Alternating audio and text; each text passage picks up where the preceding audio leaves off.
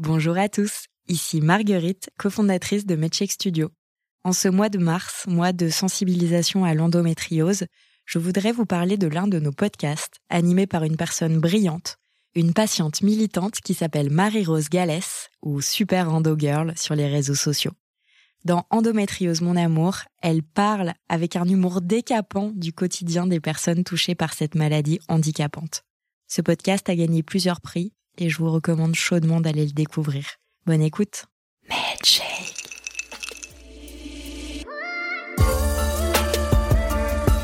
Si on ouvre le dictionnaire pour trouver la définition de cheminement, on lit action de cheminer. Mais aussi, en parlant de quelque chose qui est en mouvement, on lit que le cheminement est un déplacement, une avance, une progression graduelle. On parle des cheminements des sables, des électrons, on parle des cheminements de la Lune. Et dans ce podcast, on vous parle des cheminements de femmes, toutes différentes, toutes uniques. Je tends le micro à celles qui font bouger les lignes de la santé des femmes, celles qui font avancer les choses. Car oui, on avance. Oui, on trouve des solutions, des façons d'aller mieux. Je vous le promets. Préparez-vous à être surprise. Je suis Marguerite de Rodelec. Bienvenue dans Cheminement. Cette série d'épisodes bonus est réalisée en partenariat avec Femtech France, la première association qui a pour objectif de développer le secteur des Femtech dans l'Hexagone.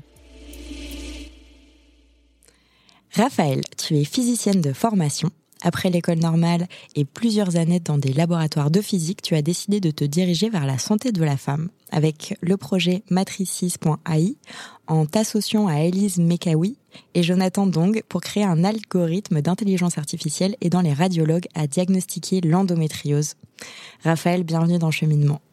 Merci beaucoup pour cette invitation et pour cette présentation aussi.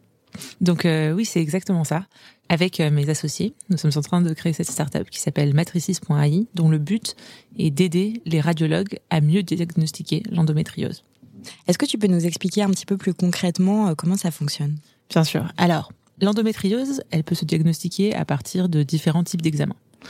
Parmi ces examens, il va y avoir toujours euh, la symptomatologie. Donc, on va demander aux patientes euh, quels sont leurs symptômes et à partir de ça, on va leur prescrire des examens plutôt d'imagerie qui vont permettre de voir s'il y a des lésions, où sont situées ces lésions et donc les conséquences ensuite euh, et le traitement qu'il va falloir réaliser. Parmi ces examens, il y a entre autres l'IRM qui est un examen médical euh, basé sur euh, de la résonance magnétique qu'on fait pour évidemment plein de maladies que les gens connaissent forcément. C'est ces grosses machines euh, qui circulaires dans lesquelles on peut rester parfois un peu longtemps et qui rendent un peu claustrophobe. Et à la sortie de ces IRM, il sort quoi? Il sort des images. Donc, ce qui sont des images globalement en trois dimensions que les radiologues vont par la suite analyser dans le but de voir s'il y a des lésions ou pas. Sauf qu'il y a plusieurs problèmes sur l'analyse de ces images d'IRM. Le premier, c'est que c'est assez difficile de voir les lésions d'endométriose. À cause euh, parfois des performances de la machine, mais aussi à cause de parfois de difficultés des radiologues et de manque d'entraînement, en fait, pour euh, la détection de cette maladie en particulier, auxquelles ils sont assez peu entraînés. C'est aussi des examens qui prennent du temps à regarder, des IRM, beaucoup plus que par exemple des scanners. Si vous allez euh, si vous avez une entorse et que vous allez regarder euh, sur un scanner, euh, enfin quelle, euh, une entorse ou une fracture, l'ampleur de cette fracture, ça va lui prendre moins d'une minute le radiologue à analyser l'image et à vous dire si vous avez une fracture ou pas. Pour l'IRM, c'est beaucoup plus long, et en particulier pour l'IRM de l'endométriose. Donc nous, ce qu'on fait, c'est qu'on crée ce qu'on appelle des réseaux de neurones. On peut aussi appeler ça des intelligences artificielles. Alors, c'est le terme que j'utilise, mais c'est pas forcément Enfin, ça parle beaucoup à l'imagination et parfois c'est un petit peu loin de ce que c'est en réalité. Donc disons que c'est plutôt un système qui, euh, grâce à beaucoup d'informations qu'on lui a données, a appris à distinguer une image sur laquelle il y aurait de l'endométriose ou une image sur laquelle il n'y aurait pas. Et ça, ce système-là, qui va lire automatiquement les images qui sortent de l'IRM et qu'on donne au radiologue, il va lui donner une indication de suspicion d'endométriose dans une zone en particulier. Il va dire, euh, ah, euh, cette zone-là, euh, qui va surligner en bleu sur l'utérus, il y a une chance qu'il y ait de l'adénomiose à telle probabilité. Ensuite, le radiologue va regarder ce résultat et donner un diagnostic à la patiente. On ne se substitue pas au radiologue, on l'aide. Et ça, c'est un type de système qui existe pour euh, d'autres pathologies. Ça marche assez bien, par exemple, pour euh, les cancers du poumon.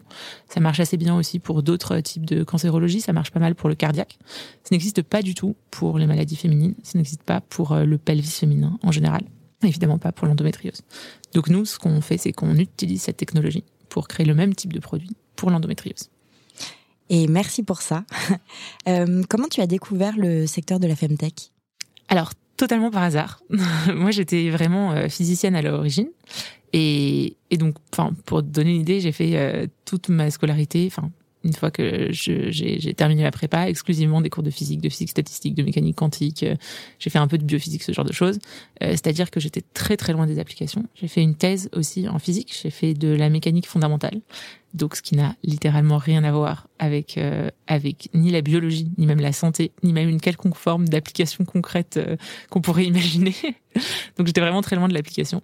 Et en fait, j'avais toujours eu envie de monter une entreprise et ce projet-là est originaire euh, du fait que mon associée qui s'appelle Elise Mekawi est elle-même atteinte d'endométriose. Elle connaissait le type de technologie euh, qu'on est en train de construire et elle s'est dit c'est absurde euh, que moi ça m'a pris 4 ans d'être diagnostiquée. Entre autres parce qu'il y a des radiologues qui m'ont dit n'importe quoi. Et si ce type de technologie pouvait être employé pour la détection de l'endométriose, ça m'aurait pris moins longtemps.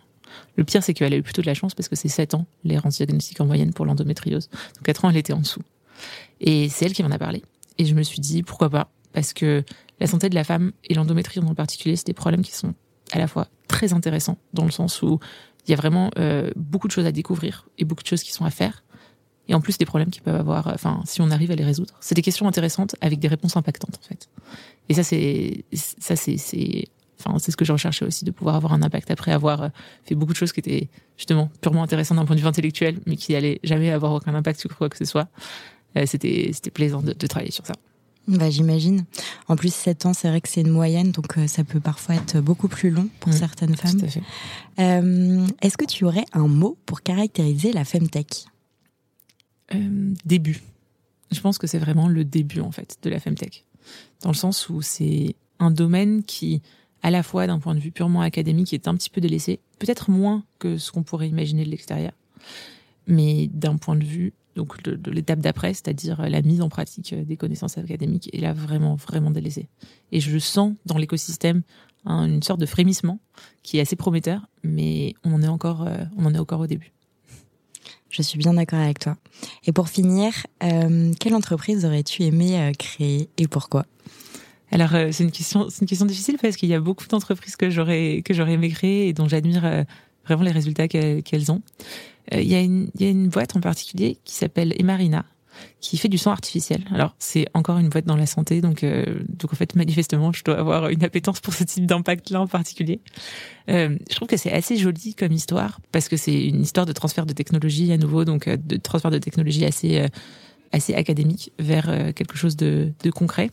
Pourquoi? Parce que Emarina c'est né d'un chercheur qui étudiait des vers des sables sur les plages bretonnes. Déjà, ça, ça a pas l'air extrêmement sexy comme sujet de recherche. Non, mais surtout que de loin, en fait, on voit pas le rapport avec la santé. Exactement. On voit pas du tout le rapport avec la santé. Et en fait, c'est pas forcément, c'est presque, c'est presque du naturalisme. Donc, euh, le naturalisme, c'est un peu ce courant euh, de Darwin et tout qui consiste à très, très 19e siècle, en fait, à classifier les animaux, à étudier, euh, créer des, ces classifications-là. Donc, vraiment, ça semble très, très loin de l'application au départ. Et donc, c'est typiquement pas le genre de sujets qui sont beaucoup financés par la recherche actuellement. Et en fait, ces, vers des sables, ils vivent euh, donc dans le sable par définition, mais ils vivent parfois à un mètre de profondeur. Et la question, c'est de se dire comment est-ce qu'ils font pour respirer à un mètre sous, sous un mètre de sable.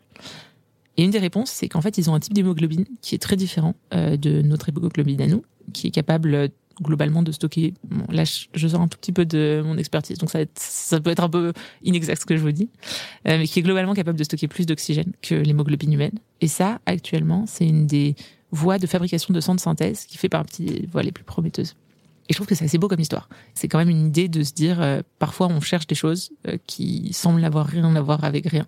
Et on, se rend compte au fur et à mesure qu'en fait, euh, on va trouver des choses qui peuvent avoir beaucoup d'impact. Voilà, donc j'aime bien cette boîte. bah, merci beaucoup, effectivement c'est une très belle histoire et, et merci beaucoup d'avoir répondu à mes questions Raphaël. Merci beaucoup pour cette invitation, c'était un plaisir. Merci d'avoir écouté cet épisode jusqu'au bout. Si ce podcast vous plaît, parlez-en à vos mères, vos amis, vos voisines, vos collègues, vos sœurs. Sachez que MedCheck Studio, qui produit ce podcast, produit d'autres podcasts qui parlent de santé des femmes. Pour les écouter, rendez-vous sur medcheck-studio.com.